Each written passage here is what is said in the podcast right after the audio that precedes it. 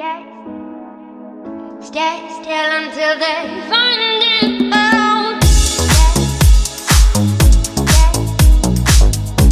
Herzlich willkommen beim Pkw Podcast. Mein Name ist Klaas Erik Zimmer. Heute starten wir mit unserer Rubrik Disruptor und werfen einen Blick auf die aktuelle Lage der chinesischen E-Auto-Startups. Keine Regierung auf der Welt fördert die E-Auto-Branche so sehr wie die chinesische. Das Kalkül dahinter ist einfach. Die Regierung möchte eine Automobilindustrie auf Weltniveau etablieren, sieht aber ein, dass sie den technologischen Rückstand auf europäische Hersteller bei Verbrennungs-PKWs auch mittelfristig nicht mehr aufholen kann. Da die Antriebseinheit bei batteriebetriebenen Autos deutlich simpler ist und chinesische Firmen im Bereich der Batterietechnologie bereits über einige Erfahrungen verfügen, sieht man E-Autos als die einmalige Möglichkeit, sich gleich von Anfang an in der Weltspitze der Automobilbranche zu etablieren. Für das Land würde das enorme Vorteile bringen. Allein die entstehenden Arbeitsplätze und die verringerten Emissionen in den Innenstädten sind gewichtige Argumente. Tech hubs. Electric cars are everywhere here. China has never been one of the world's great car making countries. But what's happening in Shenzhen right now could be a glimpse into the future. A future where the world gets its cars not only from the US, Japan, and Germany, but also from China. Somit legte die Regierung das Schaffen einer weltweit führenden Industrie für batteriebetriebene Autos als eine der tragenden Säulen für ihren Masterplan Made in China 2025 fest. In dem Zuge strebt die Regierung auch die Weltmarktführerschaft in Bereichen wie der Halbleiterindustrie und dem autonomen Fahren an. Durch immense staatliche Förderung und Investitionen milliardenschwerer chinesischer Internet-Tycoone sprießen E-Auto-Startups seit ein paar Jahren aus dem chinesischen Boden wie Pilze. Die bekanntesten Vertreter sind sicherlich Byton, die mit riesigen Displays im Interieur ihrer Modelle Aufsehen erregten, und das Startup NIO. NIO wurde enorm gehypt und als das Tesla Chinas bezeichnet. 2018 folgte dann der Börsengang. Dieses Jahr musste die Shanghaier Firma allerdings ihre Wachstumspläne kassieren. Anders als ursprünglich angekündigt, wollen die Chinesen nun doch kein eigenes Werk in Shanghai bauen. Das teilte das Unternehmen bei der Präsentation der ersten Jahreszahlen mit. Diese fielen deutlich schlechter aus als erwartet. Der Nettoverlust verdoppelte sich im laufenden Geschäftsjahr auf 1,3 Milliarden Euro und das bei einem Umsatz von umgerechnet lediglich 640 Millionen Euro. Dabei war die Marke mit dem elektrischen SUV ES8 eigentlich erfolgreich gestartet. Das Modell überzeugte die nationale und die internationale Presse sowie die chinesischen Käufer durch 500 Kilometer Reichweite, drei Sitzreihen und eine beeindruckende Beschleunigung. Doch mit der Krise des chinesischen Automarktes, den auch die deutschen Premiumhersteller zu spüren bekommen, sind die Verkäufe des NIO ES8 spürbar zurückgegangen. Seit Jahresbeginn wurden von dem Modell lediglich zweieinhalbtausend Fahrzeuge verkauft. Statt den ES8 ab 2020 in einem eigenen Werk in Shanghai zu bauen, soll er in den kommenden drei Jahren weiter im Werk des halbstaatlichen Partners JAC vom Band laufen, der dafür natürlich entsprechende Gebühren verlangt. Hoffnung auf Besserung gibt es für NIO erstmal nicht. Denn die chinesischen Behörden hatten zuletzt die Kaufeinreize für Elektroautos zusammengestrichen. Dieses Jahr erwartet NIO deshalb keine exorbitanten Wachstumszuwächse mehr. Erst mit der Premiere des kleineren ES6 sollen die Verkäufe wieder spürbar zulegen. Bislang hat die Firma nur einen kleinen Anteil am chinesischen Elektroautomarkt, der mit über einer Million Verkäufen als der größte der Welt gilt. Dieser geringe Marktanteil dürfte mächtigen Investoren der Firma wie dem Gründer des Tech-Riesen Tencent nicht gefallen. Anderen E-Auto-Startups ging es noch schlechter, sie sind bereits bankrott. Mittlerweile gehen die Chinesen vorsichtiger vor, auch um schlechte Pressemitteilungen über zahlreiche Unternehmenspleiten zu vermeiden. Nur vielversprechende Autoentwickler erhalten eine staatliche Lizenz für den Autobau. Die Subventionen für Automobil-Startups wurden zurückgefahren. Darüber hinaus wurden die Vorschriften für ausländische Elektrobauer gelockert. Das sorgt dafür, dass der chinesische E-Automarkt die nächsten Jahre stetig in Bewegung sein wird. Diese Ansicht teilt Geely-Gründer Li Shufu, der vor einem massiven Umbruch auf dem chinesischen Automarkt gewarnt hat. Die kommenden fünf Jahre könnten seiner Ansicht nach von Restrukturierungen und weiteren Firmenpleiten geprägt sein. Zudem steht ein nur allzu bekannter Unternehmensführer bereits auf der Fußmatte der Chinesen. Tesla-CEO Elon Musk. Wie wir in der letzten Folge des Pkw-Podcasts berichteten, hat Tesla mit dem Bau seines Werkes in Shanghai begonnen. Dieses wird sich aber nur rentieren, wenn die Absatzzahlen in China entsprechend hoch ausfallen. Somit wird Musk sicherlich nicht zimperlich sein, die Fahrzeuge notfalls mit hohen Rabatten in den Markt zu drücken.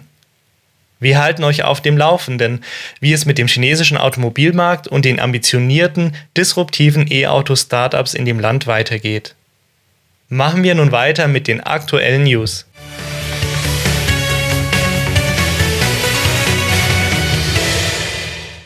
Daimler steigt bei Neuwagenportal CarWow ein. Die Daimler AG hat bekannt gegeben, die 28 Millionen Euro schwere Finanzierungsrunde für das englische Neuwagenportal CarWow anzuführen. Warum berichten wir darüber in diesem deutschen Podcast?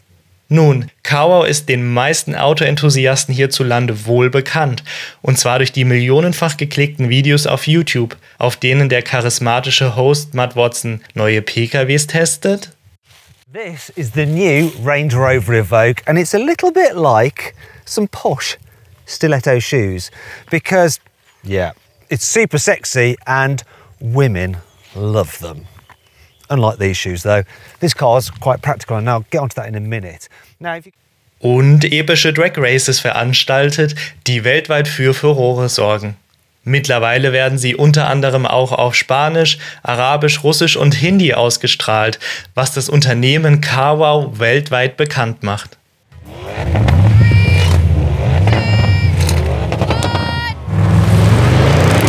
Come on.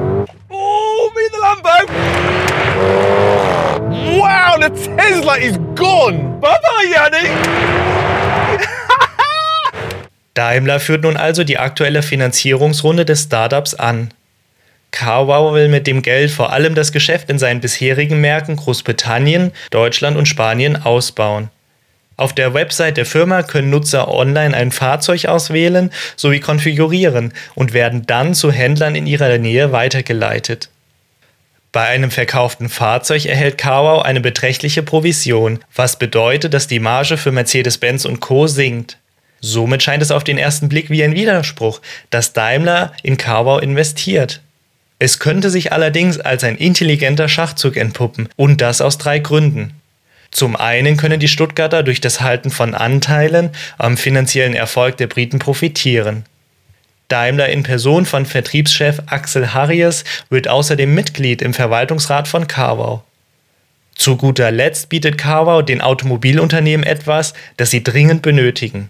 Daten, die detaillierte Einsichten in das Kundenverhalten beim Autokauf geben.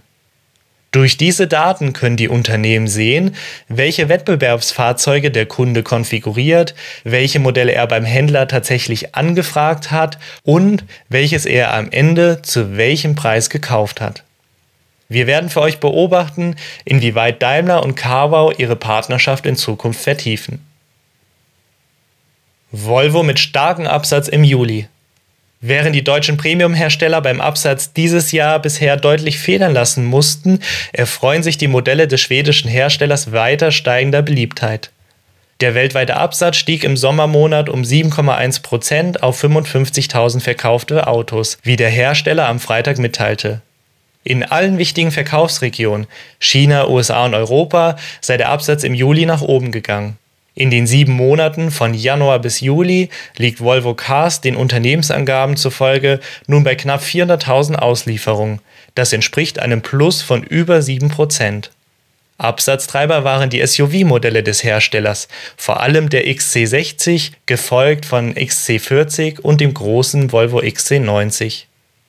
Gründe für den derzeitigen Erfolg sind laut Branchenexperten vor allem das moderne, ansprechende Design und die konsequente Hybridisierung der größeren Modelle.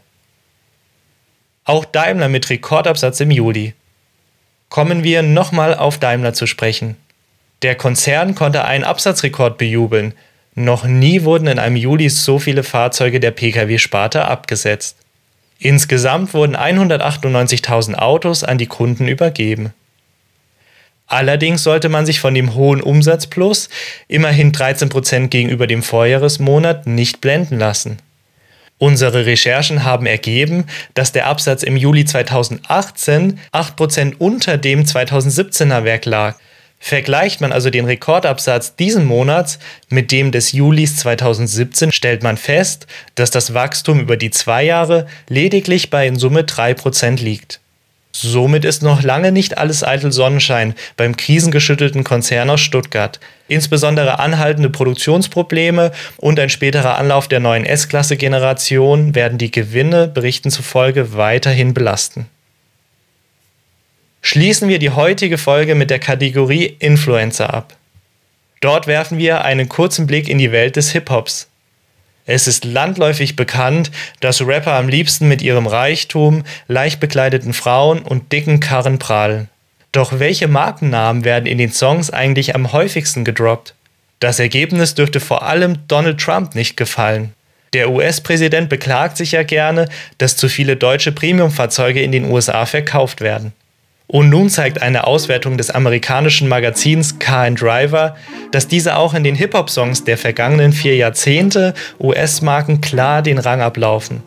Wenn Rapper mit ihrem Reichtum angeben, dann zeigen sie diesen offenbar am liebsten mit Modellen der Marke Mercedes-Benz. In den untersuchten englischsprachigen Songs wurde 2000 Mal die Pkw-Marke des Daimler-Konzerns erwähnt. Auf gerade mal halb so viele Nennungen kommt BMW als zweitplatzierte Marke. Auf den Plätzen folgen Ferrari und Cadillac.